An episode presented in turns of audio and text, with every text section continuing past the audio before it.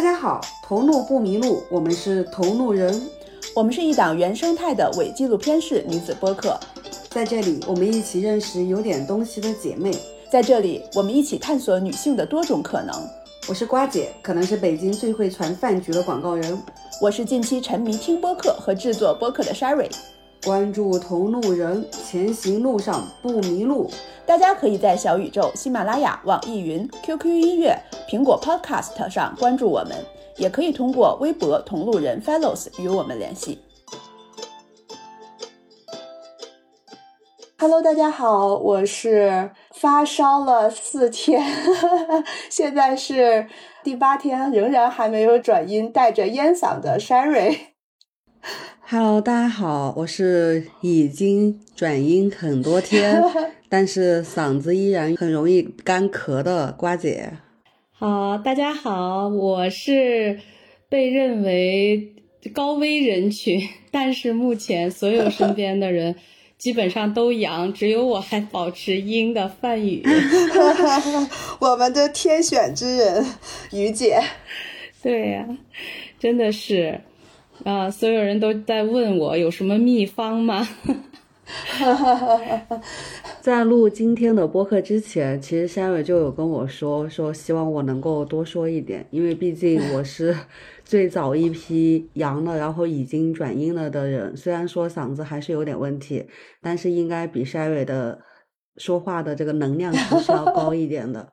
是这样的，今天我们请来的姐姐呢叫范宇。跟 Sherry 的中文名其实有一个字是一样的，就都是宇宙的宇。我发现叫这个宇字的女生其实都非常的有能量值。然后我们谢谢，我们谢谢。我们之所以今天把范宇姐姐请过来，其实是因为王淑金姐姐介绍的。就在某一天，王淑金姐姐给我们看了一个范宇姐姐的一个视频，我们就被视频里面的姐姐打动了。故事非常非常的，嗯，怎么说呢？我觉得是让人非常的震撼的那种。但是呢，从范宇姐姐自己讲出来，却又是相对比较淡然的。这个可能就跟她去面对很多问题的态度是一样的。要不我们请范宇姐姐可以稍微的跟大家介绍一下，就是为什么我刚刚说姐姐的故事是既震撼，但是又很淡然的。好的，好的，呃，非常感谢 Sherry 哈，也感谢舒晶吧，因为这个每次我被采访，其实都是因为我熟悉或者认识了一些朋友他们的介绍，然后讲到我的故事，每一个介绍人都是欲言又止哈，我觉得他们很能谈到这个话题的时候，好像都会有一点点的忐忑，不知道用什么样的词汇去介绍。比较好，我每次都说还是由我自己来说吧。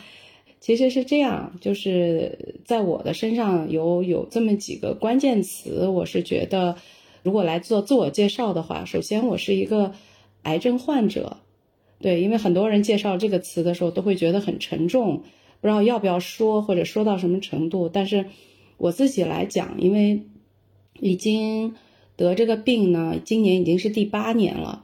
说实在的，就是我会说我和这个癌症温和相处了第八年，所以现在讲起来的时候，确实已经能够保持一个心平气和的状态了。您那个查出癌症的时候，大概是在多少年前？您当时多大呀？查出这个得这个病呢，是在二零一四年的十月，也。确实觉得有的时候上天好像在跟我开一个玩笑，而且拿到那个诊断通知书的那一天，正好是我四十三岁的生日，是十月二十四号那一天，我是二十五号的生日嘛，所以那一天我就觉得好像这是一个特别的礼物，当时就觉得是战战兢兢，然后整个的脑子里面就是就懵了，其实。大多数人得到这种消息的时候，并不是一下子就会到那个痛苦的底端，而是脑子里一片空白。那我当时是第一时间，确实是会想到的是，哎呀，我儿子怎么办？孩子还没有成年嘛，嗯，我好像什么都没有安排，这个事情来的太突然了。因为在那之前，我自己认为我是一个身体特别好的人，我坚持长跑已经好几年了，有那时候有三四年的时间，基本上都会有一个运动的习惯，然后也有除了体检之外，四五年没有去过医院看病、请假，甚至年假都没有休过，所以当时那个。来的非常非常的突然，然后当时是说不做手术的话，生命期可能只有一年了，对吧？您是选择了？对我当时因为林主任跟我，后来我就说，如果我是你的家人，你会有什么样的建议？他还是给我理性的分析了，就是其实这是一个怎么说呢，都会有风险的一个选择。那我自己要做一个判断，我其实当时判断是这样的，因为我没有。症状没有症状的话呢，这种情况我还想试一下，因为我觉得我没有做好准备，我什么事情都没有安排。如果我现在就马上去做这个手术，手术又是有风险的，我出来以后，万一我的神志不清或者是其他的情况，我觉得我还没有安排好，所以我就跟医生说，我想先选择保守治疗，然后就是单纯的做化疗。去看一下对我有没有效果，然后我用这段时间我去做一些准备的事情，我安排一下我后面的事情，这是我当时的一个决定。也是在这种情况下，我写了一个所谓的遗愿清单，就是如果我还有生命期还有一年的时间，我会怎么来安排？那是首先我就把我自己的一个身后事情我写了一个。所谓的叫遗嘱还是叫什么？那个孩子怎么办？然后我当时其实我的财产就是那一个房子，我只有一个房子，其他我也没有什么资产。然后我就万一我要是走了，我说把我的房子卖了，我后面把我孩子的学费呀，因为他当时在出国留学，我不希望说因为我自己的事情真的影响到孩子的成长，然后给他把后面的事情安排了，其他。因为我父母都是这个国家干部，他们是有退休工资的，我倒不是特别的担心。然后还有我可能需要做一些治疗，那么治疗的这些费用，那我就说把我这个房子卖了，把后面孩子跟我自己治疗的事情安排好，这样不给家人增加额外的一些负担和压力。然后剩下其他的事情，我觉得我当时就是想。以前我想过我没有时间去安排的事情，我想在最后的这段时间我去做。记得我写了这么几个哈，第一个是做美食。我想孩子那时候在留学嘛，在国外自己独立，那我在家里每天也没事儿，那个时候要养病，然后做化疗，每天化疗都是特别恶心。然后吃什么东西都要吐，但是我自己知道，就是营养特别的重要。如果我那个时候再不吃东西，化疗的这个作用，我会马上瘦下去，消瘦，然后免疫力掉了，那我肯定不会因为这个病，我也会因为这个免疫力的问题就走掉。所以我每天变着花样的给自己做好吃的，然后我把这些每天做的吃的都拍下来，放在自媒体上。这本身这个过程也是特别的疗愈，因为你就要花心思嘛，你会去注意那个，哎呀，那个饭菜的香味，然后你会去想想它怎么去构图会更漂亮一些，然后就把它记录下来。当时的想法就是，万一我走了以后，我孩子他能够记住妈妈的味道，啊，我当时是在下厨房写了很多很多的菜谱，当时就是这样。其实我儿子在国外，他就是自己做饭。他不知道怎么去炒一道菜，他就会去看我的食谱，然后他会把它复原出来。到现在，我儿子应该也是一个大厨了，对他完全在国外，他想吃什么中式菜，他都能做出来，因为这个东西就是一个基本原理，他知道怎么去把饭菜做的色香味俱全，然后也特别乐于享受到这个这个事情，所以这个是当时我记得我写的，然后是。第二个是学画画，对，因为我觉得我那个生病以后，我觉得我脑子里面有好多的画面，我不知道怎么去表达，我也然后我就特别想，起码学一下基本的原理，怎么用那画笔啊，怎么用那些颜料，嗯，然后我能够把它把它展示出来。我想去找一个老师，后来就找了一个美院的老师去学习油画，因为我儿子是从小就学画画，我从小就陪着他去学画画，我在旁边看，在旁边我我觉得我其实心里面是有一些画面感的，对，然后就这样，我把一些那半年当中我我画了好多画，有的也没什么技法，其实就是我脑子里的一些东西乱七八糟，我就把它从这个画布上把它呈现出来了。然后第三个应该是旅行，我写的是背包旅行，因为我其实之前那个公务出差，我去了很多地方，然后我也去国外去去过很多地方，但每次去都是带着任务的。我非常想说，有一天我能够背着背包，不带着任何压力跟任务的去到处去看一看。那个时候就会有很多人告诉你这儿有一个神医，然后那儿有一个什么什么偏方，有个什么办法，我都经历过。然后，但是我去的这些地方的时候呢，我去了云南，去了四川，去了山东，包括去了西藏。一个是有的地方我就是去说人家介绍有个什么医生啊，或者有个什么老师啊，我去见一下。然后更大程度上，我是把它当成一个旅行，我就。自己背着包，然后去那边随便的去走走，放松的去看一看。然后这里面去的最远的地方是南极，在二零一六年的时候，对。然后其实去南极完全不是计划之中的一个事情，很多媒体也采访过，说怎么会有一个人在得了癌症之后说想去南极，而且还真去了。嗯，其实这个起因是当时我在。二零一四年十月下旬，然后我去香港，我的闺蜜陪着我去到香港，去看那个神外的医生。当那两个医生都明确的告知我，我肯定是胶质瘤。之后，我们俩走在，我记得特别清楚那个细节，就是我们俩走在香港特别繁华的街道上，但是我没有任何的心思去逛街或者去去看其他的东西，因为就心情是。低到了低谷的时候，我闺蜜边跟我走路边问我说：“你现在最想去的地方是哪？”我真的就是随口说的，我随口说了一个南极。实际上那个词代表的是，我现在分析应该是代表那是一个世界的一个终极的一个地方。嗯，对，就是心情到了低谷的地方，我就说了一个南极。而且那想象中也是不可能去的，但是我没有想到的是，我的就说的这个南极，我闺蜜就把我说的这句话给非常认真的去对待，然后他后面就去做功课，费了非常大的劲，甚至承受了特别大的心理的压力，因为当我不知道他是给我建了一个群，但是我不在那个群里，他把我。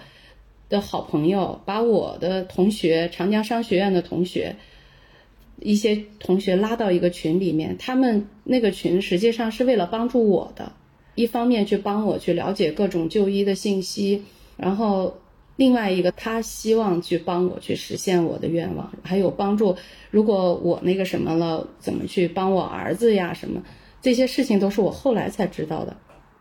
然后当我同学知道他想带我去南极。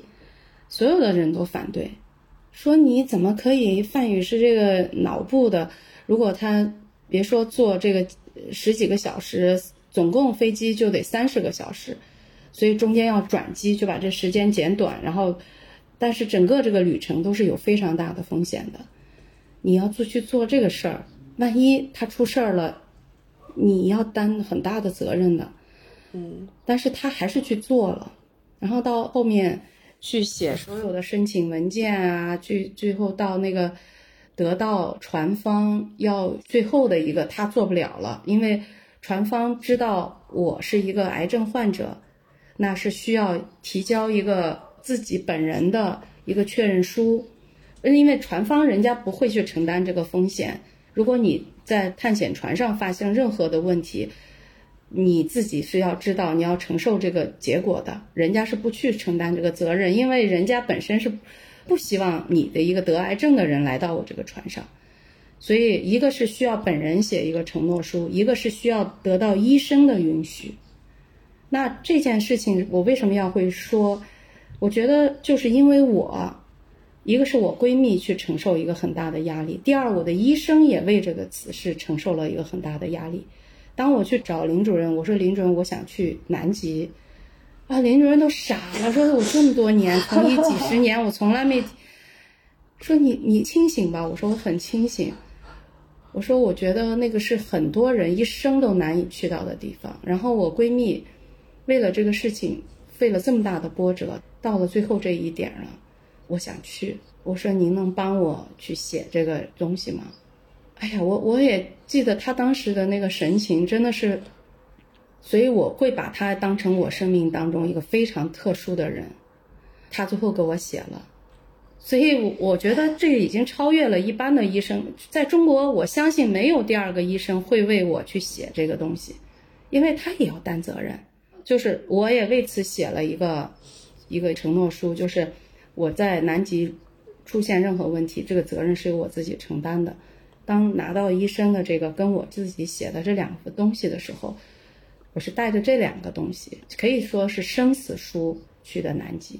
就说在我那个清单上第三条背包旅行，我几乎就是去做了一个难以想象的一个旅行，可以说是一个生命的一个旅行。对，相当于是二零一四年十月份查出来之后，是在二零一六年去的南极，对吧？对，这个申请就要一年的时间。我想应该是我闺蜜从二零一四年十一月申请，那估计到一五年年底。一年的提前一年的时间，然后等到这个所有的手续很多很多的都办完了，是在二零一六年十一月吧，我们应该是十一月底去的，然后在那边那因为因为它是冬天嘛，就我们的冬天是它的夏季嘛，去南极只能在南极的夏季去，所以我是在南极的探险船上过的那个圣诞节跟新年，二零一六年。非常特别，而且可以说从南极回来这趟旅行，我认为非常的值得。从南极回来，我整个我觉得对我的生命观都发生了一个特别特别大的转变。虽然这个过程当中，其实我觉得是一个不断不断去觉醒的过程。因为生病以后，我觉得所有的我的思想观念，我的。行为、语言，所有的东西都发生了转变，就是因为生病这件事情。我生病以前，我整个的人生，我是这么去划分为几个阶段。就是我觉得我十八岁以前，我是为我的父母而活着，因为那个时候就是一心想就是做一个好孩子、好学生，然后父母的好女儿，就是学习嘛。我我小的从小的记忆里面，童年的记忆里，我。很少有什么玩儿这件事儿，好像跟我没太大关系。就学习，我只要把学习弄好了，就是我父母眼里的好孩子。而且我小的时候特别听话，特别乖那种，基本上不出门，就是学校跟家里边，嗯，好像没有什么特别多童能童年乐趣。我家里两个孩子，我跟我妹妹，小的时候就是跟我妹妹两个人在家里面。家庭条件大家都差不多嘛，那个时候不富裕，但是父母都照顾的挺好。特别我妈妈是一个贤妻良母，我妈妈是一个知书达理的女性，她家里就是都是父母姥姥姥爷都是老师，所以妈妈是医科大学的大学生，就是家里特别困难，但是妈妈从来都是把家里收拾的干干净净、整整齐齐。然后我跟妹妹其实一直都是。我穿的好多衣服都是我妈妈的衣服，妈妈把它用缝纫机给它改一改，就给我穿上。但是我就觉得家里一直就是那种干干净净，就是吃的也特别特别简单，但是就是妈妈会想办法把家里人的生活都照顾得特别好。所以我觉得我能做的，我就是做个好孩子，没有多想。所以在十八岁以前，就是目标就是考个好大学，然后让爸爸妈妈省心一点。如果说那个十八岁以前，我就是为我父母而活，然后从十八岁到嗯我的第一段婚姻结束，我认为我是为了我的第一段婚姻，为我前夫，还有为我的孩子，就是那个时候我第一段婚姻分开的时候，小孩是五岁吧，四五岁，就是我的目标就是做一个贤妻良母。从我大学毕业，因为我的那个第一段婚姻就是我的初恋，然后就结婚了，我就跟这个人结婚了。真的不懂爱情，不懂什么叫爱情，不懂什么叫婚姻。结婚了，然后稀里糊涂就过了，过到分开。这个我也不想说了，原因这个就是不合适的婚姻，对，就分开了。分开以后，从离异到我生病，从二零零三年应该有十几年吧，二零一四年十几年。这段时间，我觉得我是为我的孩子而活着，因为离异了，单亲母亲，因为我离异之后，我几乎是什么都没有要，然后我就是带着孩子重新开始努力的工作，然后贷款买房，就直到我生病的时候，现在我也我这个房子还是有贷款的，我努力的所有的目标就是给我孩子一个家，一个物理的家，对，哪怕他是。不完整的，但是我希望在这个家里是有爱的、有温暖的，他是没有缺失这种物理的家的感觉。其实好多单亲的妈妈都是这样的。我我现在会反省，会告诉这个是不对的，会这么想。但是在那个当中，那几年当中，我就是这么想的。等我儿子长大了，我再去考虑自己，我再去考虑我的另一半。所以在这这这十几年当中，我其实也遇到。很多不错的异性，但是我没有给自己时间去在这方面去花心思。真的是异性都在工作上，工作的目标不是为了创造什么样的辉煌，去得到什么权利。我还真不是这种女性，虽然是事业上确实做得很不错，是很多女孩子向往的样子。因为我不是那种特别强势的女性，就是在公司做高管的时候，我也是很 nice 的一个人。但是我那时候既就是希望说，我把工作做得非常好，靠我自己的努力，我能够有一个好的收入，然后我能够给孩子创造一个很好的家庭，然后给他将来他想出国留学能够有一些经济的基础，然后将来我父母年岁大了，我还能够有一点经济基础去照顾到他们，啊，就是这么想，特别简单。然后在生病以后，我。因为我当时要需要做一个决断，那个时候那个身体情况，我把我的那个在公司的职务全部都辞掉了，因为我是在央企在国企，那个生病了是有这个医疗期的。然后我呢，因为也是，嗯，省部级的全国劳动模范，国家也会有相应的政策，对劳动模范会有一些照顾的措施，对，会有一些基本的保障。那。我把这个职务都辞了的目的是，我希望是，我会全身心的把自己当成一个普通人去照顾到自己。因为如果你没有辞掉这个职务，你会想，哎，有一天我养好了，我还要去到那个领导的位置上去，你会给到自己这样的一个心理暗示。嗯，因为如果你是一个有责任心的人，那你到那个位置上，你就是。想去去做，哎，我要操心这个事儿，操心那个事儿。那个时候，我就觉得这是一个断舍离的过程。所以，其实有很多人也劝过我说：“哎，你这样子其实牺牲还挺大的，你没有给自己留后路。”然后，但是我自己觉得那个时候活下来比啥都重要啊。然后我就回到一个普通的，真的就是一个完全普通人，就是你会想。生病以后，我所有的任务，第一个任务就是照顾到自己。我之前看了一个您的采访，您当时有一句话是让我觉得感触特别深的，就是，嗯，你说你发现自己生病之前，觉得自己是过于关注的事情都跟自己的身体无关，没有照顾好自己，嗯，就是我们从某一个角度来讲，这是生病的原因。也就是说，其实是通过生病，反而意识到说，关照自己，好好的去爱自己，反而就是会更让人能够有比较愉悦、比较好的一个状态，是这样吗？嗯，是这样啊，就是生病以后，所有的人必须要经历的一个心理的状态，要分这么几个阶段。然后第一个阶段是怎么会是我，就不敢相信，对对不敢相信，所有所有的人说怎么会是我？凭什么是我？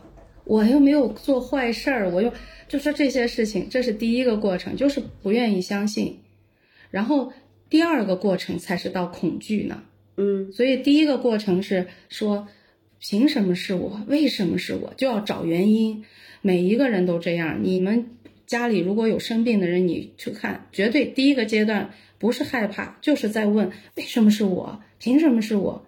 那我也在这样想，我就把所有的，哎呀，我们家有没有这个家族史？我查这个病有没有家族遗传？没有遗传。哎，什么？它会有化学污染？那我也没接受过化学污染呐、嗯辐射，然后有一个就是情绪压力，压力会造成癌症、癌细胞、皮质醇分泌过多就会造成癌症嘛。所以，那我就去反馈、反省一下，说我如果再找原因的话，到底什么原因？我最后得出的结论就是我自己没有照顾好自己。因为在生病前不是没有提示，不是像我自己说的，我身体好的不得了，突然一天就爆发了，不是的，身体会给你自己很多的提示。那我去想起来，我在这几年当中，虽然我没有去过医院，我没有生大病，那身体给了我哪些提示呢？你看，我频繁的过敏，我过敏从刚开始那个鼻炎，很多人都有鼻炎，打喷嚏，眼睛红，到皮肤过敏，皮肤过敏严重到那个脸上什么都不能擦的情况，还过敏，不断的就就痒起干皮儿，什么办法都不行，然后一直到过敏到哮喘，哮喘真的是到不行了，要住院了，都要到那种程度。哎，但是吃了哮喘药马上又好了，就到这种程度。但实际上，过敏是一个免疫力低下的一个提示，我没有在意。然后晚上睡不着觉，失眠，几乎每天晚上都到两三点熬夜。后来我就觉得这就是我的作息了，我就两三点睡觉，每天晚上搞 PPT 改，就是到了强迫症，就那 PPT 改完了，合上电脑，半夜爬起来再打开再改，坐在那儿就感觉你就要改这个 PPT，啊，我我我现在想想都是就是觉得是噩梦一般，就完完美主义者，就那个行间距、字间距什么什么那个文件就自己跟自己较劲，你知道吧？然后失眠、过敏、头晕，头晕就自己认为是低血糖，也不去医院。有几次是严重到开车开的天旋地转，必须把车停到路边了，到这种程度了，都没想着去医院，还是想的是低血糖。女孩们可能累呀、低血糖什么的，还有严重的体寒，到什么程度呢？这个脚夏天的时候穿凉鞋，脚底冒冷汗，穿裙子必须得膝盖冷的，就觉得像刺刺骨的那种冷，然后盖的毯子，大夏天盖着毯子在膝盖上，你想都寒到什么程度了？然后这么多的提示，没有把它当事儿，所以说这结论是啥？就是你不会照顾自己嘛。已经给了你身体给了你提示了，你没有接受这些信号，所以我觉得生病是有原因的。你的压力，你的身体的小的提示你没有接受，那个时候如果早一点去去检查，有可能那个肿瘤还很小，你还可以不用开颅手术的方式去治疗。所以我没有任何的抱怨，就是你去抱怨工作吗？你去抱怨单位吗？你去抱怨其他人吗？没有抱怨，就是自己的原因。所以这是一个自我反省的过程，然后到第二个过程才是恐惧，你才会有恐惧，说，哎呀，好像这个病会造成死亡，对吧？那你要怎么去面对死亡？所以我后面第二个阶段是面对死亡的事儿了，每天会哭，害怕死，害怕第二天醒来的时候就不在这个人世上了。第二个阶段是每天哭，害怕，然后这个恐惧我会怎么办？我就是。后面我就是写日记，我每天写那段时间，那个本儿我基本上写满了，但是现在那个日记本我已经放在床底下，不愿意去打开。但是所有的眼泪、所有的恐惧放在那个本子里边，你得给他一个宣泄。所以到后面我见到那个我那个心理医生的时候，他说我无意当中做了所有的事情都是对的，就是无论我刚才去反省自己，还是我第二个阶段我去把我的害怕的情绪放在一个笔记本里面，我把它倾泻出来了。那个笔记本每一张纸上都是有眼泪的，因为每天晚上你写的时候都是会噼里啪啦的哭。但是我要求自己合上笔记本的时候，我就要睡觉。这是第二个阶段，到第三个阶段了，你才会慢慢的开始妥协。就是妥协的过程是说，哎呀，你看，它挺强的，这个肿瘤，你想消灭它没办法。包括我医学文献我都看了，现在全球没有办法彻底去根治这个肿瘤的，那我怎么办呢？我现在。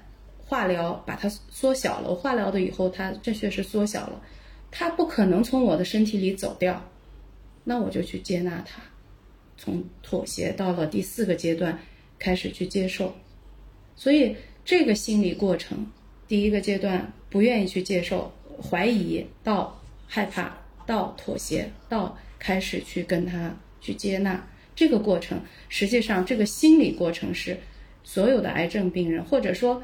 不光是得癌症，我觉得经历一个痛苦，什么样的痛苦，其实都是这么一个过程。就罗曼·罗兰那句话说的嘛：“世界上只有一种英雄主义，认清生活真相，依然热爱生活。”对这个话说起来特别简单，但是这个心理的过程是，确实是很难的。但是我其实见了这几年，我见了很多很多的癌症病友，就是。实际上就是这个过程，你是要用几年的时间去经历，还是用几个月的时间去经历？有的人到临终的那一天，他也没有到接纳，他还在第二个过程呢，所以整个意志力就垮掉。每天你想在恐惧当中，人活在恐惧当中几年的时间，最后一定是被击垮了。嗯嗯，所以我庆幸啊，就是我如果说我来总结。我的这个心理过程，我就是大概用了两到三个月的时间，我把这个过程经历了，从最开始的那个天天那样一个状态，到我去接纳他，我开始摸着这个脑袋，晚上睡觉的时候，我说：“你看那个，我不做手术啊，先不把你那个 拿掉，然后你在我身体里，那我们就先好好相处着，那个你也别伤害我，我也不伤害你。”然后就摸着跟他说说话，和解了。他是我身体的一部分，和解了。这个过程就是你跟他和解，你也是跟自己和解了。嗯，其实你前面的那个较劲，你在跟谁较劲？外人是感知不到的，你在跟你自己较劲。只有那一天，你会接纳说，我是一个生病的人，然后我还是一个带着肿瘤的一个人，那我得接纳这个现实，我不再是那个别人原来。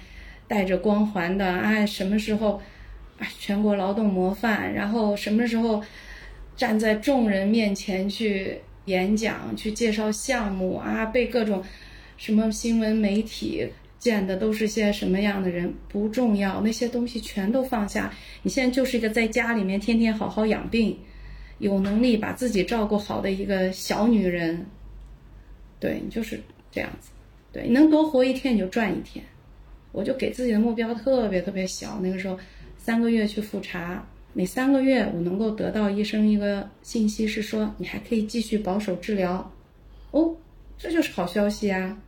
所以每到三个月，你就跟那个犯人审判，你是个死刑犯，然后你又得到了一次缓刑，你知道吗？然后就是这么一个，每三个月得到一次缓刑，哇，就好的不得了。这三个月我想想我怎么过。我再给自己做点啥好吃的，我再学点啥，去做个陶艺，哎呀，稀奇古怪的事儿，我就都去尝试了。以前想都不会去想，都都去做了。哎呀，我去弄弄多肉，是吧？所以后面的人生就变了。我记得那个当时看您的一个采访的文章的时候，提到人生遗愿清单，就除了呃画画、美食，嗯，应该是还有运动吧。旅游对旅行，嗯然后旅行完了以后是运动，是不是还有爱情？对对对，那那放最后了。然后运动这个事儿，是因为我之前在生病前我就一直在跑步，跑了很多马拉松。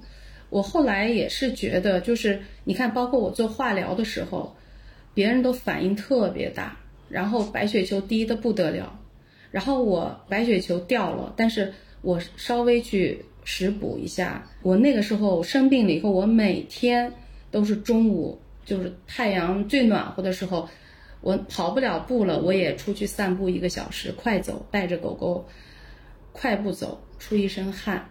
我觉得跟我的运动习惯一定是有关系的，就是我的免疫力一直没有掉的特别低。哦，就跟我们这次很多人都阳性嘛，但是我自己是能明显感觉到，我认识的人里面症状最轻的三个人，确实分别是运动第一、运动第二、运动第三的。真的，这个是绝对。概率我后来看了很多的书籍，提升免疫力最直接的方式只有两个，一是饮食，第二是运动，只有这两个。嗯，所以吃药啊，其他的东西那都再说了，这这两个都是直接，而且长期你能够坚持，一定是有效果的。对，所以我运动这件事儿，无论是我生病前，还有生病之后，我一直坚持，到包括后面我那个认识我先生以后，更就那个什么了哈。这个运动习惯是我到现在一直保持的。嗯，我现在我手臂你们看不到，我手臂我我要是短袖，我这儿一点儿白白肉都没有，对，全都是肌肉 肉天哪！啊。哎，我记得王淑金姐姐就是说，她之所以在快五十岁的时候去运动，也是因为受您的启发，是吧？我有这个印象。对我认识她的时候，第一次见她，她是个胖女孩儿哦，可 胖了。然后我跟她讲运动的好处，她说：“姐姐，我怎么可以？”我说：“你肯定可以。”她说：“我不觉得，我简直就不可想象。对”他现在一百斤啊，对嗯，对啊，他现在坚持了两年，他现在体重一百斤了，对。然后有马甲线啊、有肌肉啊，对，所以就是我觉得很多的人其实这个是自己给自己设限，对你会觉得我不可能做到，我这怎么会我不行，别人行我不行，那都是你自己给自己画了一些框框，你突破这个框框，你没有什么不可能的，对吧？你成为不了运动健将。最基本的锻炼你是可以吧？每天快走一个小时，每个人都能做到，老太太都能做。对，是吧？所以我觉得就是不要给自己找借口，那个借口其实就是你会丧失很多的机会。是的其实，你自己把自己的好多的这个通道都给挡住了。嗯，这个是运动，然后就是那个遗愿清单，第一是美食，第二是画画，第三是旅行，第四是运动，然后最后最后那一项是想谈一个真正的恋爱 啊。对，因为这个就是单身了十几年，嗯做单亲妈妈十几年，正好那个孩子也是我生病那一年出国的，去高中交换留学生，因为他是那个艺术特长生，他画画特别好，嗯申请到一个美国的高中，然后那个时候，哎，你看那个孩子也出国了，然后我做的那个项目九月份也会开业，所以我那时候想，哎，等把这事儿做完了，我就跟公司申请，我就到一个不那么重要、不那么辛苦的岗位，对吧？也累了八年了，我做那个项目负责了八年，嗯可以考虑一下自己的事情，是吧？我就那么计划的，结果还没来得及计划就，结果就生病了。所以生病以后，我在想有没有可能，然后我也看了很多的书，就是说，人在任何时候，你都是应该有权利去得到爱的，因为一开始也会有觉得，癌症病人我会还能够去想这个事情吗？但我看了好多书，我觉得，包括我去见了我那个心理那个医生，他说人在任何时候都是可以得到爱的，因为这个东西是相互的，一定是对方也需要你的爱。如果是那种那种施舍来的，它是不可能长久的，因为同情，因为施舍来的爱情，它也不可能长久。所以我当时在清单上，我还没有想到那个人是谁，我只是写了这么一个愿望。我说有没有可能我在走之前，我可以有一段恋爱？我没有写婚姻，因为我觉得我已经不再是期待是婚姻了。我只是希望谈一段恋爱，哪怕它很短，哪怕它一个月、两个月、三个月都 OK，是这样的。对，所以后面就又又那个啥，然后就遇到了，是又嗯。就是如果我没有这么想，我相信就算我遇到了，我也不会去有这个火花。所以我告诉很多单身的这个男孩女孩，我说，无论你经历了什么，无论你经历了多么糟糕的情感，你一定心里面要相信爱情，相信有那么一个人是在等你的。对，如果你真的现在有好多我认识的九零后、八五后、零零后，哇，我觉得。不知道为什么，就是那种哎，说于姐不可能，我永远不可能遇见你跟新哥这样的爱情，这种只能是存在我的仰慕当中。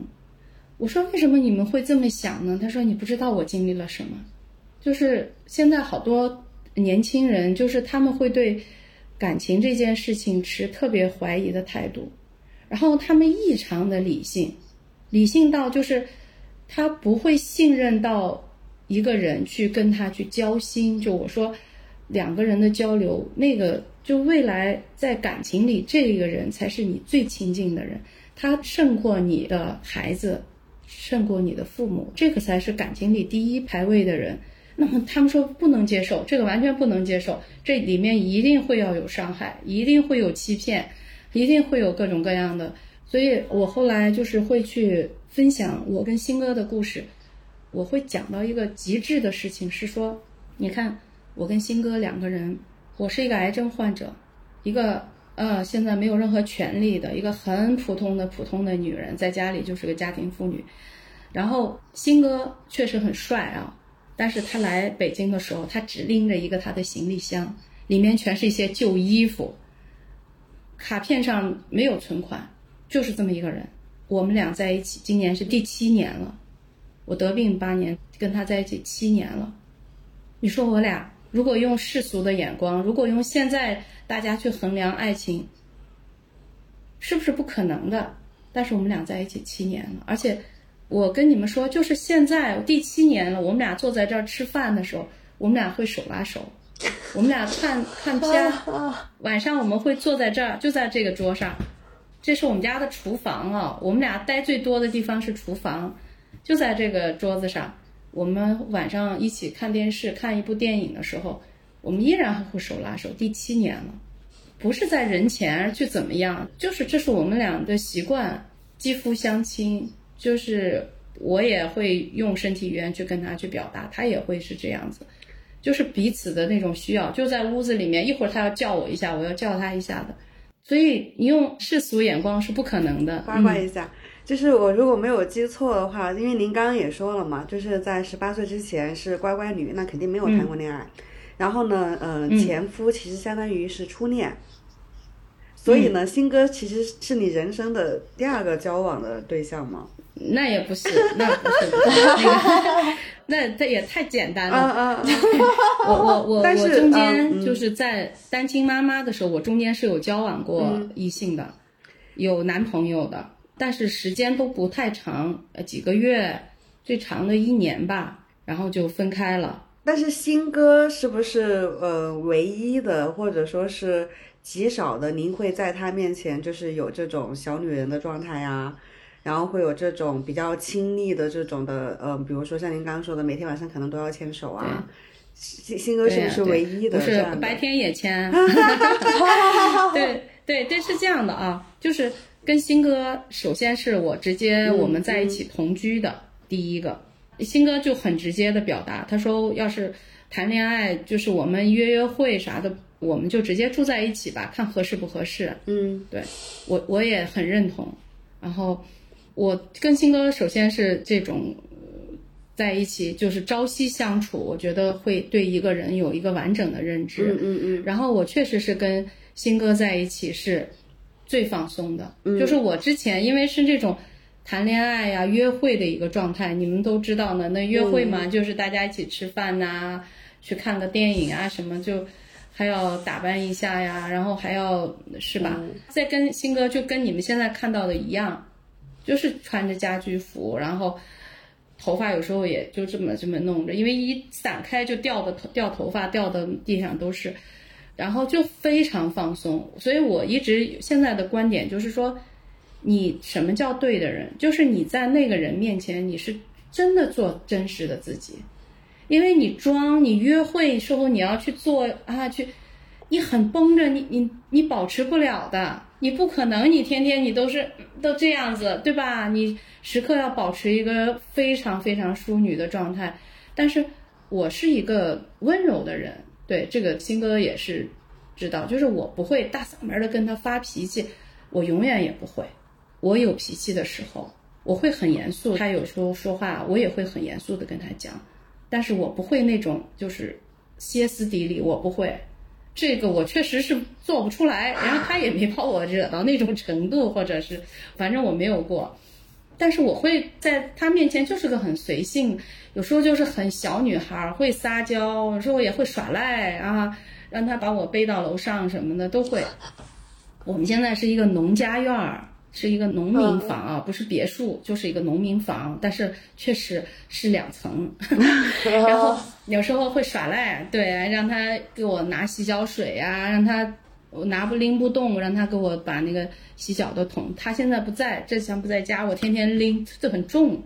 我他在的时候，我就让他给我拎，对吧？这他劲儿大呀，我干嘛不让他帮忙？反正就是对的人，一定是你在他面前是不用装的，而且他喜欢你这个不用装的样子。我有时候化妆，有时候有个什么活动，我就化点妆，然后新哥就会很奇怪的看我一眼。你干嘛要搞成这个样子？对啊，我说我天天素面朝天，他说很美呀，很好看呐。新哥是台湾人对吧？我记得。对，所以你就知道，就是你现在这个素颜的样子，就是他喜欢的样子。他以前他是新哥也算是个明星啊，他上节目什么样的美女他没见过，对吧？什么样妆容他没有见过，所以。我觉得他其实对那些东西他已经有排异反应了，什么整容脸什么，他他他他他肯定不会那个，所以我也不用在家里像韩国人一样每天现在要化个妆啊，干啥都不用。有些女生说我早早上在家里怎么怎么起来还要先化个妆，我天呐，我说你这这活的也太累了吧？那你总有一天卸妆的样子要他见到啊，所以我就觉得之前你就是要确认。这个人是不是喜欢你的样子？是不是你真实的那个状态、起居状态他喜欢的？但是，不是说你就要放任自己啊！我说了一个原则，是你不会放任自己，那我就不会对性格歇斯底里，我会去调整跟控制自己的情绪，我会有特别不开心的时候，我会怎么去调整？我不会把这东西全部给发在他身上。我们俩都喜欢的东西，我会把这个东西放大。爱情是要经营的，对，是要有智慧的。女人也是要有智慧的。这个东西不是心机，不是心计，这就是你的智慧。就是你当你一个女孩子从一个二十岁的女孩子到四十岁以上的女女人的时候，你沉淀的所有的东西是智慧。这是我一直坚持的。嗯，但是就像您刚刚说的一样，就是如果说是在生病之前，哪怕是你遇到新哥，我觉得你们俩都不一定有故事。因为你那个时候的状态，可能就是连自己的身体你都不会去关注的人，你更加没有办法说有爱情的那个能力，或者说是有爱人的这个能力。对，你感知不到。对对对，你身体是是紧绷的，你所有的感觉都是弱的。你看，就你说的特别对，你连自己的身体那些提示你都感不到，别说感情了，人家给你的一个眼神，对对对，一个好意。我跟你们讲这个事儿，跟新哥聊过。我说，如果我那个时候是有感知的，其实我现在回忆一下，我是接触过非常优秀的男生的，人家给我释放了信号，我完全没有接受，我完全不接收不到，那是一个表达爱意的东西。对，所以其实也不存在那些说什么、啊，因为我自己不够敏锐，或者说因为对方表达不够明显，其实还是跟我们的一个打开的状态有关系。对，跟你自己的状态有直接的关系。但我刚刚离婚那几年，三年，我可以说是这样子的，就是我完全不信任男人，嗯嗯完全不信任男性，就是我肯定不会去跟任何一个男性近距离的去接触，因为我觉得他会伤害我，他会欺骗我。我对男性就是这样一个预设。那个时候，你别跟我讲说相信爱情，相信我就是不相信。在那三到五年内，我排斥所有的那个异性，只要他想进一步跟我接近，我就一定会直接就远离。嗯，你同事关系没关系，他只要跟我想释放一点这种信号，我就立刻就就就躲开。那后面的时间是，我觉得我好像没有遇到合适的。到后面我其实觉得慢慢在打开，慢慢看到身边有好多很恩爱的，我开始去想，哎，爱情应该是有的，但是我不幸运，我遇不到。啊，我等我儿子长大以后，我再怎么样怎么样。实际上是你把自己的内心是关着的嘛，对对吧？然后一直到我生病以后，我完全开始，你看我列的那清单上都是在照顾我自己的事情呀，我的爱好呀，我我想做的事情呀，所以你开始对自己的内心开始敏感了，你开始去把自己内心那些呃小女孩的东西给它释放出来了。就是虽然到了四十多岁，那个生病的时候四十多岁，但是我那个时候觉得我反而活得像一个小女孩了。小女孩是啥意思？是单纯的意思，是率真的意思啊，不是幼稚的意思啊，是这样的。那你把真实的那个自己，笑点开始越来越低了，对吧？我那时候我闺蜜说我是中二美少女，我以前看电视剧哈。也不会哭，也不会笑，哎，人家旁边人都 笑成啥样了？我说这有啥好笑的？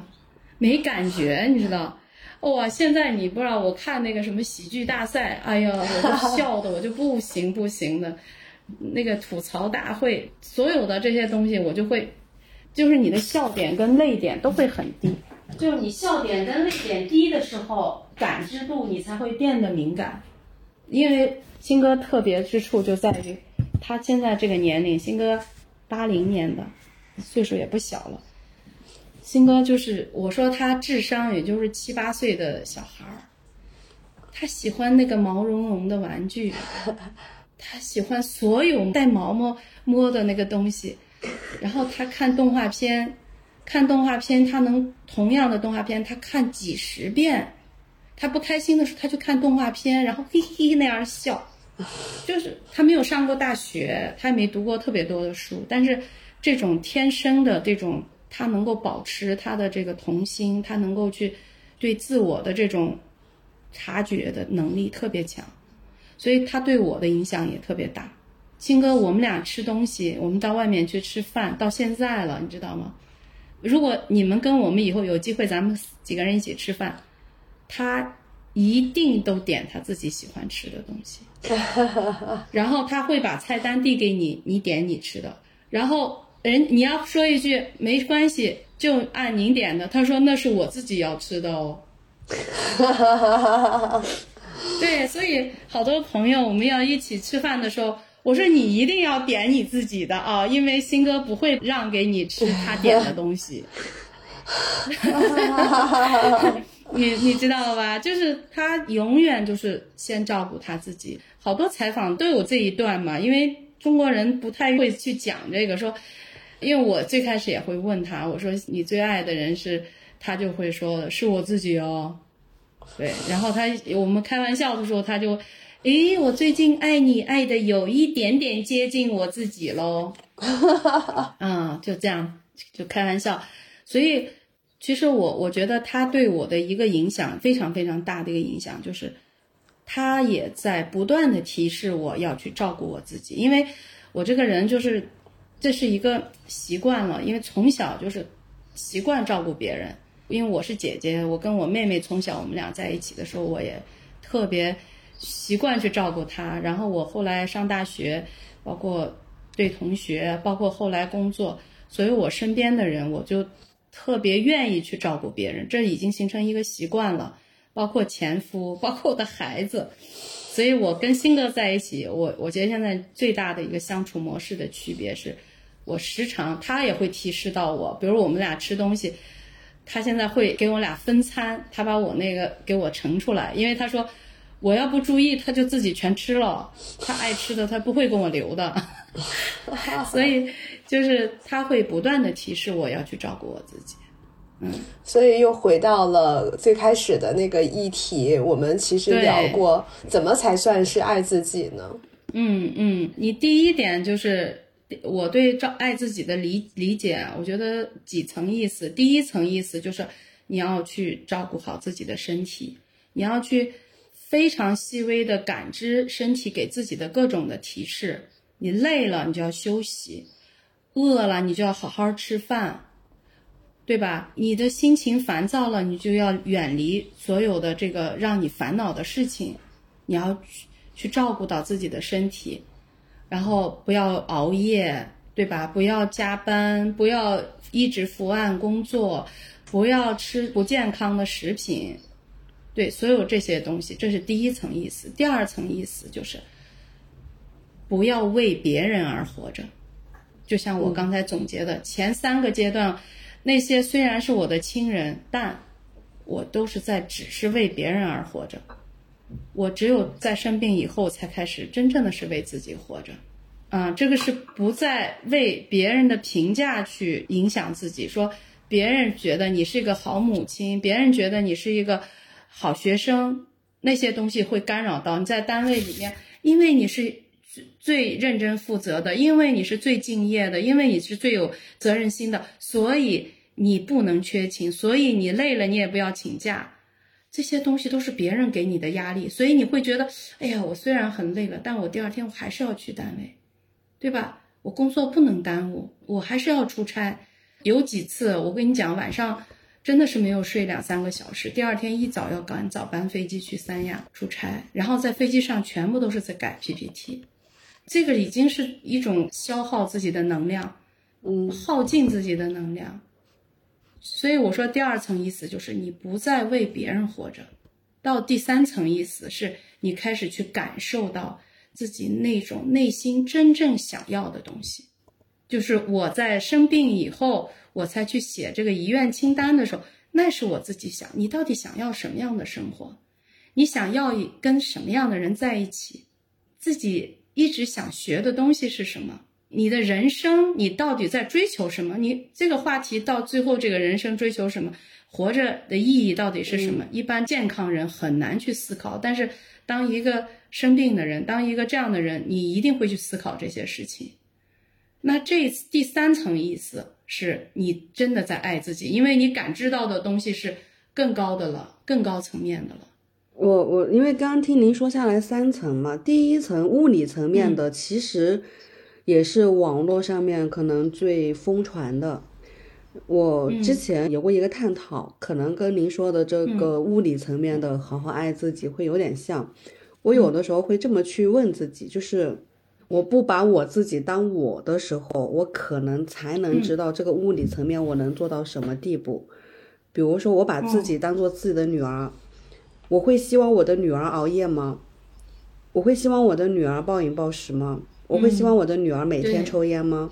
我会希望我的女儿在物理层面的这些对自己好的大概做到什么样的程度？然后我再去按照这这个标准去做。这个是我我我理解的第一层的，就是物理层面的去好好爱自己。第二层，您刚刚说的是为别人，其实有没有可能往后面想一下？深一点的层次，是因为我们先有评价，才会在意别人的评价呢。所以，其实能做到不去为别人而活，可能首先是要先放下评价自己，或者说是放下评价。这个可能包括自己，也包括别人，包括对这个社会，才能有办法去做到说我不为别人而活。第三层，我觉得可能是最难的，就是。明确自己要什么，然后为这个去活，可能真的得要经历了一些事，经历了一些时间，才会有答案吧。就我刚刚听您说下来的这三层，就好好爱自己。对。第二层我还想再补充一个，嗯对，因为我在呃一个线下的分享会上，我我注意到这个问题，就是当时他们现场提问也是，很多女性，特别是一些优秀的女性，都有一个普遍的问题，就是这个完美主义者。这个也是我自己去反思，我过往因为从小是一个好孩子、好学生、好妈妈，其实这个“好”字这个字挺害人的。嗯，就是你会给自己所有做事做人所有的标准，你已经定的是比你的能力要更高了。这个东西一直放在那儿，它其实就变成了一个压力，它变成了一个压着你的这个框子。这个东西实际上是要打破的。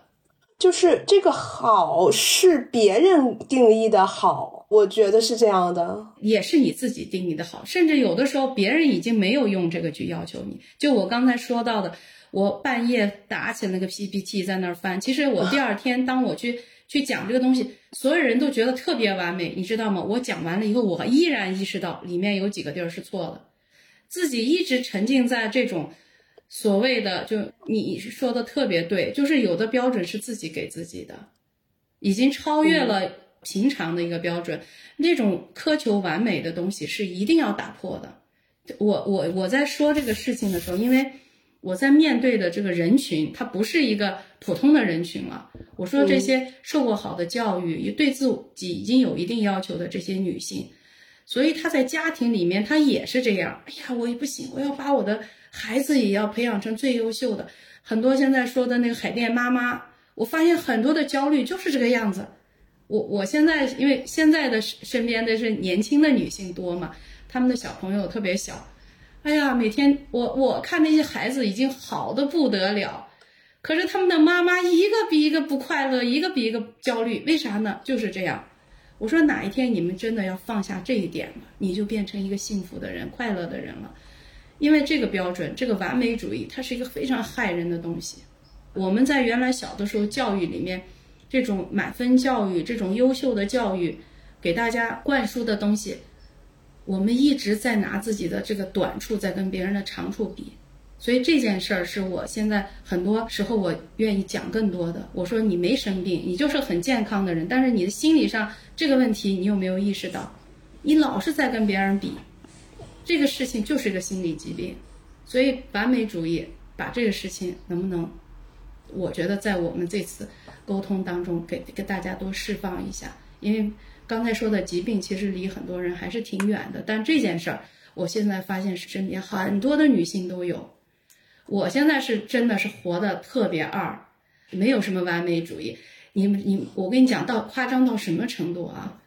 于姐现在出门不带包。就不愿意带包，因为我带包我老忘，忘了好几次，忘的放在哪儿了，记性不好，所以我索性就不带包。你想，这不带包是个什么情况？说纸巾都没带，口红不用说了，手机也落了，就这种事儿，在我之前生病以前，那是简直是不可思议的。你你们知道我以前的随身的包包分类。精细到什么程度？每一样东西都有一个单独的一个容器，纸巾绝对不会跟口红在一起放。所有的东西，我的抽屉里整整齐齐。我们家所有的东西必须在那个地儿放着，排列的整整齐齐，就是强迫症、完美主义。哎呀，我我现在想想好痛苦啊！我我现在真的，我就哪件衣服舒服我就穿哪个，哪个鞋舒服我就穿哪个。因为你也有一个基本的审美，你也不会到太那个什么啊。因为这个是我说所有这个东西是在一定的基础上，你你你肯定会有一定的道德标准，你也会有一些审美的标准，在这个之上无所谓。我觉得就不需要太，特别是受过好的教育，对一些那个身边那种比较优秀的女性，我发现全都有这个毛病。叫我说就是这是一个毛病，必须得改。这个问题其实往深层次的去想的话，我我反而会想到的是，为什么是受过教育的女性反而会更多群体是这样？其实有没有可能是因为我们从小到大受到的这些主流的教育，它会让我们去男女有别？就为什么就像您说的一样，就男性可能在面对这些问题，他会相对比例低一些，少一些。嗯，除非可能真的是有强迫症，或者是真的是有那什么完美主义。对，反正我我自己认识的更多的是女性会对自己更苛刻，女性会对自己要求更高，女性会更完美主义。我听过吉娃的妈妈，海淀妈妈，你们有听过海淀爸爸吗？哇对，很少很少。哎呀，所以我现在身边的朝阳妈妈都焦虑了，哎呀，对我那个真的特别优秀的孩子妈妈都天天都自己跟自己较劲，嗯，我们也听过朝阳妈妈，几乎也没有听过朝阳爸爸吧？是的，这个问题怎么说呢？我觉得，呃，就像您在最开始咱们聊天的时候，您提到说，要一点一点不同阶段的去觉醒，我们可能才会意识到这些评价其实不是我们想要的评价，是被社会赋予的评价，赋予的标准。但是现在回过头来看的话，如果没有一层一层有自我觉醒的女性，很有可能终其一生都是在这样子而已。没错，所以你没有办法，就是中国的女性跟这个生长环境、跟家庭教育、跟学校教育，甚至社会的这种东西都是有关系。但是我觉得我们有的时候我们没有办法去从大的层面去呼吁什么，但是我们起码可以影响身边人，我可以影响到听到我声音的这些人。对，我现在给很多我就认识的粉丝也好呀，我这些年轻的朋友，我就就跟他们说，我说我儿子现在这么大了，我没有给他小的时候去报他不想上的兴趣班儿，我儿子那时候也都是奥数啊，也都要报班儿。我说他现在不比他八中，我儿子是八中的，然后八中的初二去出国的，那八中北京最好的学校了呀。他现在不比八中本校毕业的任何一个孩子差。那些妈妈就是焦虑，在那个时候我倒没有因为这些焦虑，在教育方面我读的书比较多，而且我比较就是看的国外的教育学的书比较多，我没有在孩子这方面去那个。当然我对我自己啊，刚才说的是，但我现在是发现好多妈妈是把这个事放在孩子教育上，这是不光影响他自己，也影响孩子的事情，所以我会跟他们讲说，你那样出来的孩子，跟你放松让他长大没有区别。关键你造成了自己，不光孩子是个不快乐的童年，你是个不快乐的中年女人。女女人从三十岁到四十岁是个特别美好的一个时间，你丧失了多少乐趣呀，对不对？每天就自己跟自己较劲，自己跟孩子的那点东西较劲，你可以去美美的享受生活，完全没有了。所以我我觉得就是这个话题，如果可以给到很多的。你看，现在正当年的女性，而且我觉得三十岁到四十岁的女人是最美的时候，是真正的女性魅力释放的时候。你应该好好的去享受生活，然后可以去考虑我说的那个第三个层面的事情。趁着自己有时间、有精力、体力好，然后你去做点自己想做的事情啊，学音乐也好，学学艺术也好，去旅行也行啊。当然，现在特殊时期。哪怕我觉得把厨艺练好了，厨艺练好了不是为别人，恰恰是为了自己。我就这么跟你们说，我现在想吃什么，我有这个食材，我都能把它做出来。好多人说于姐是因为有新哥，新哥是大厨。哎呀，于姐你好幸福啊！你看新哥能天天给你做好吃的。我跟你说，我们家百分之六十到七十以上的时间是我在做饭。对啊，然后新哥愿意给我做好吃的，我开心；新哥不愿意做，我自己照样也能做。所以你能照顾好自己的胃，首先不是为了留住那个男人的胃。你没有男人的时候，你自己一一个人单身女性，你也每天也要享受美食啊。你现在外卖也订不了，你也没办法去堂食。这个我太有在家吃啥呀？发言权是吧？这个我太有发言权了。我是那种一个人吃饭也能做三个菜的人。对，我觉得你这样的女孩就特别有幸福感。我说现在有的男生啊，说咋选女朋友？我说你就看他会不会吃。你会吃的女孩一定是快乐的女孩，真的，性格肯定好。从来没有你连吃都不喜欢，哎，就从来不能苛苛呃让自己的胃吃亏对哈，。就是我是那种，嗯即便刚阳性前三天，都是在疯狂吃饭、疯狂进食，然后胃口特别好，啊完全不影响，真好，嗯，能吃能睡，。这样，对你以后你这样，你当妈妈，你也是一个特别能让家里快乐的妈妈，嗯，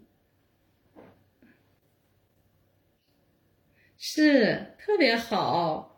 我也认识几个像你这样的女孩儿，就是哎呀，就是活得大大咧咧的，然后啥事儿都不往心里放。一一个你这样自己快乐，让周围的人也快乐，将来做妈妈也快乐。我也觉得，我觉得我能做好任何角色，包括我自己。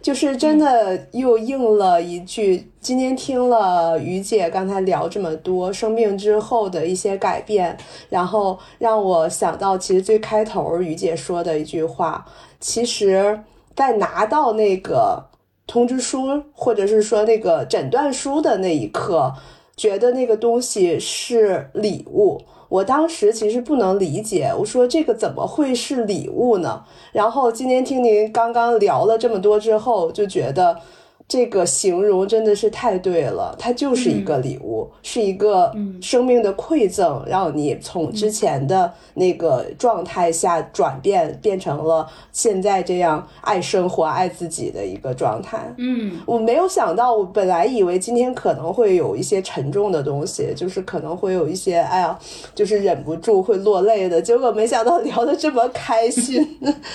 对，我这边是这样的，就是我们再去找于姐想做这一期内容的时候，是我们先给自己设限了。我们当时想的是 想聊一下生死，想聊一下怎么去好好的爱自己，甚至我们想聊一下就是于姐的遗愿清单。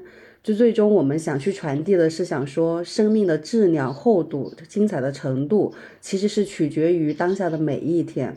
嗯但是，甚至在最开始，我记得跟于姐第一次沟通的时候，其实我是哭了的。就我是一个泪点很低，或者说是共情能力相对比较强的人，所以呢，我会听到很多的故事，我会去有一些情绪上面的共鸣。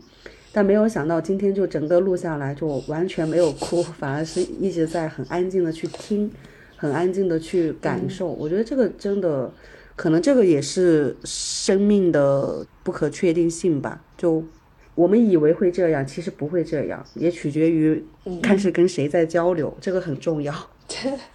对，真的是。哎，对了，那个于姐，你要不要再聊几句您和新哥这几年在做的一些事情，一个事业？嗯、是这样子，就是我跟新哥，呃，这几年我们一个是我们自己的生活，另外一个我们确实花了很多的时间在我们一起做的一件事情，就是我们创立了一个自己的品牌，叫做 Nava。哎呀，这个最近我说呢，我说这没办法，不能说。因为 Nava 的意思是岩羊的意思，最近不能提羊。对，岩羊它它是一个特别的羊啊，它是在那种悬崖峭壁上面生存的这个羊，所以当初我们取到这个品牌的寓意就是生存环境非常的恶劣，但是岩羊它是有顽强的生命力的，而且它是群居的，它的天敌是狼和秃鹰，生活在三千五百米以上的高原。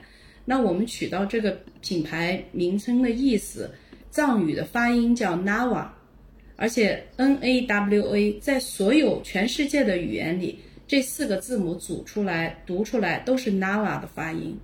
我们俩呢，因为自己也喜欢运动，我们也去参加了各种各样的户外的比赛，而且我们也是想影响更多的人去喜欢这种户外的运动，所以我们取到了这个品牌。另外，它带动的一个寓意就是，呃，希望影响到更多人重新对生命的一个思考。嗯，所以我们那个 slogan 叫“温和凶猛”，就这四个字，现在已经变成一个网红词了。很多人也都问过我们说这是什么意思？温和凶猛看起来是一个矛盾的词。它有几层意思，一个是代表着我跟新哥，因为很多人见到我们俩就是觉得，哎，看起来我很温和，新哥好像看起来很凶猛的样子。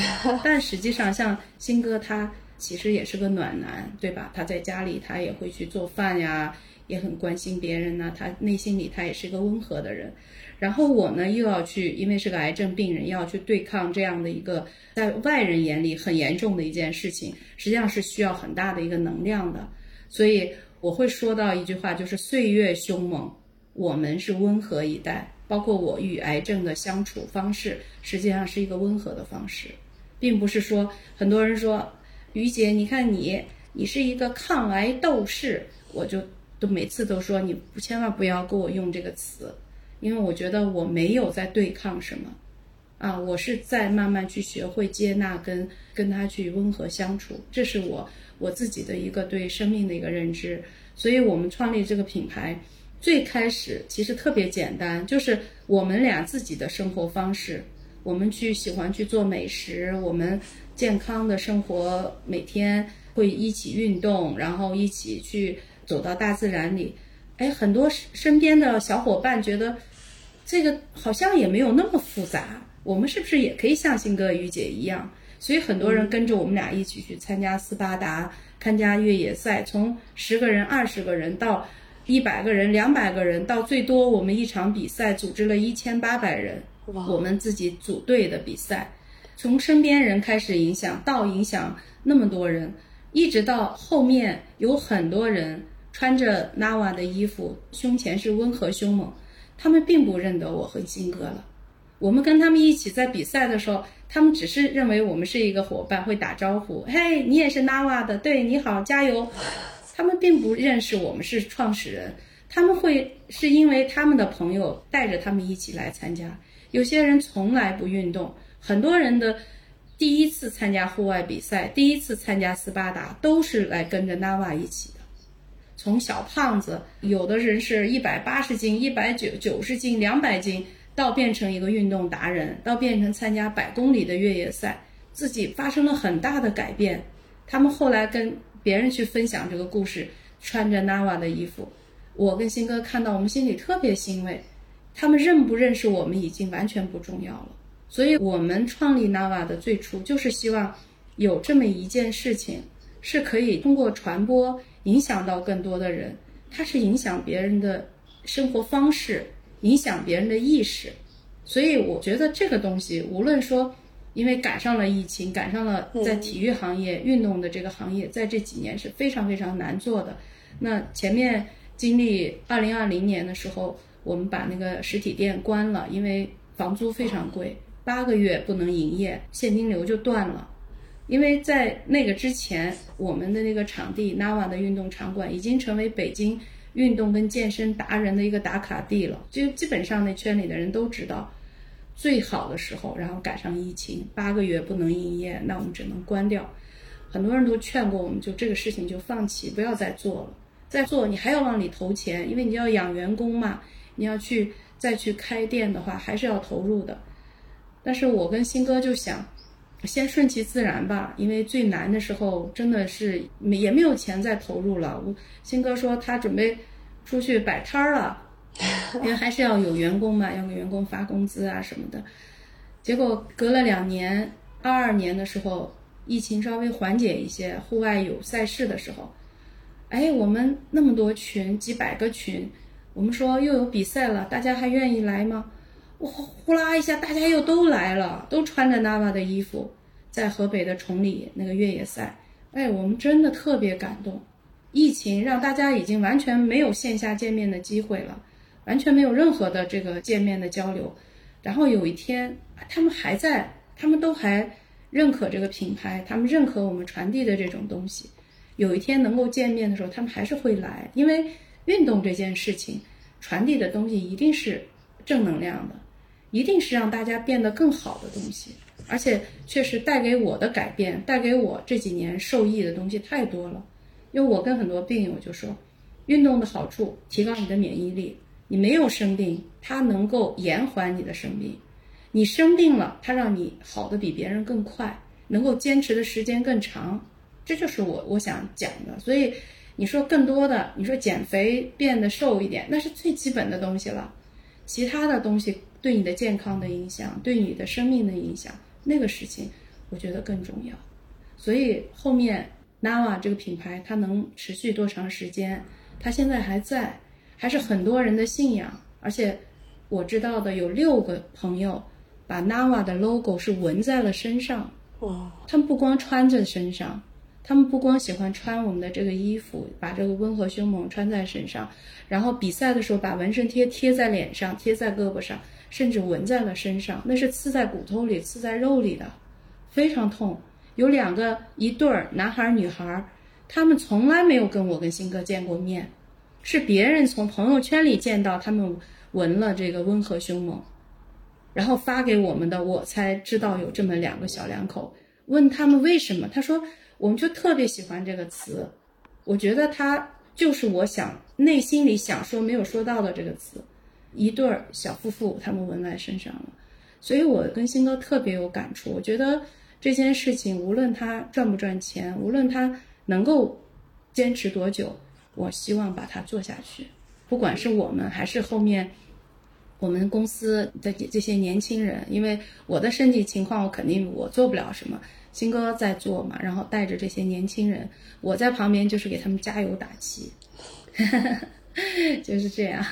所以听下来像是就是针对一些专业赛事、户外的这种赛事，然后给年轻人提供一些训练，然后一些一起去参与、一起出发。对，它是一个运动社群，应该说现在在国内是一个。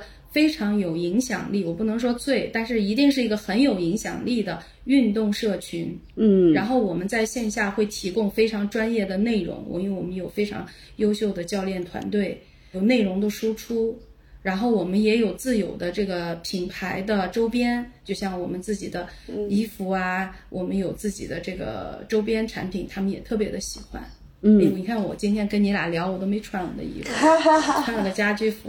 等我们都转阴好起来了，我跟 Carrie 一定要过来面对面的参观和感受一下，因为我们俩也算是有一点这种运动基因在，也坚持了挺多年了，到时候看一看。嗯，太好了，你们一定会喜欢，因为 Nava 的理念叫陪伴。